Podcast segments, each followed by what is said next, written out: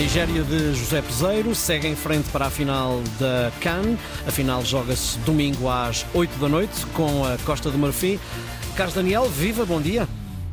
Olá, bom dia, Ricardo. Surpreende a chegada de Peseiro à final com a Nigéria? Não propriamente, e, e, por duas razões, se quiseres. A primeira é porque há uma, uma qualidade natural do próprio, do próprio plantel da, da Nigéria, e já podemos olhar um pouco mais para isso quando falarmos da equipa, e a outra porque, efetivamente, não sendo das maiores favoritas, estava entre o lote dos candidatos à vitória. E como foram caindo uma série de, de outros candidatos, tidos como, como naturais, desde logo o Senegal, os Camarões, houve seleções que ficaram pelo caminho uh, de uma forma relativamente inesperada. A verdade é que uh, o Egito também. A chegada a esta fase final, a partir dos quartos de final, as duas seleções mais fortes, na teoria, eram a Costa do Marfim e a Nigéria, e, portanto, era, era para isso que apontava a decisão desta, desta CAN. E a equipa, como é que tu avalias? A equipa, uma, avalio como uma equipa que não é propriamente o futebol típico de José Peseiro. Nós temos a ideia de José Peseiro, um treinador essencialmente ofensivo em Portugal. E a verdade é que esta Nigéria tem sido uma equipa mais segura que formosa. É uma equipa que não, é, não deslumbra, mas tenta assentar o seu jogo uh, numa estrutura defensiva mais, mais coesa. No fundo, se quiseres, na minha opinião, uhum. José Peseiro percebeu que tinha mais força nas unidades ofensivas do que na, na retaguarda.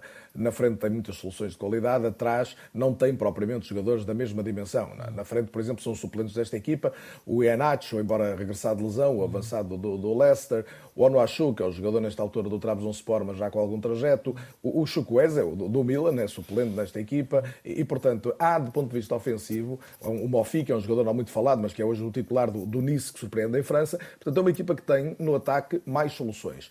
Na defesa, a qualidade não é do mesmo nível. Ou seja, parece-me que Peseiro se quis segurar atrás para explorar essencialmente depois o ataque uh, uh, pontualmente. Não ser uma equipa ofensiva, ser uma equipa estruturada que se conforta nos momentos em que não tem a bola para que nos momentos em que não a tem acione as suas maiores armas. Falei dos suplentes, os titulares são jogadores todos de qualidade. Moses Simon, apesar de tudo, não tão forte, é essencialmente um acelerador de jogo, mas claramente Ademola Lukman tem sido uma das grandes figuras deste, deste torneio, ele que está atualmente na Atalanta, mas fez grande parte da carreira entre Inglaterra e Alemanha, e claro, Vitor Osimhen, só marcou um gol até agora, mas é o líder, o jogador de quem se espera muito, está a sentir muito a pressão de ser isso, de ser a grande figura da CAN, porventura, em, em prova, mas a verdade é que é um jogador muito trabalhador, no momento defensivo contribui muito, e ofensivamente dá-se sempre ao jogo, à procura do espaço, à procura de tentar finalizar. É como se sabe o ponta de lança do Nápoles, é o guia desta equipa, não está a fazer a grande cana, mas pode ficar como o grande nome se marcar, por exemplo, na final e conseguir levantar o troféu. A equipa joga, só para concluir, normalmente num 3-4-2-1,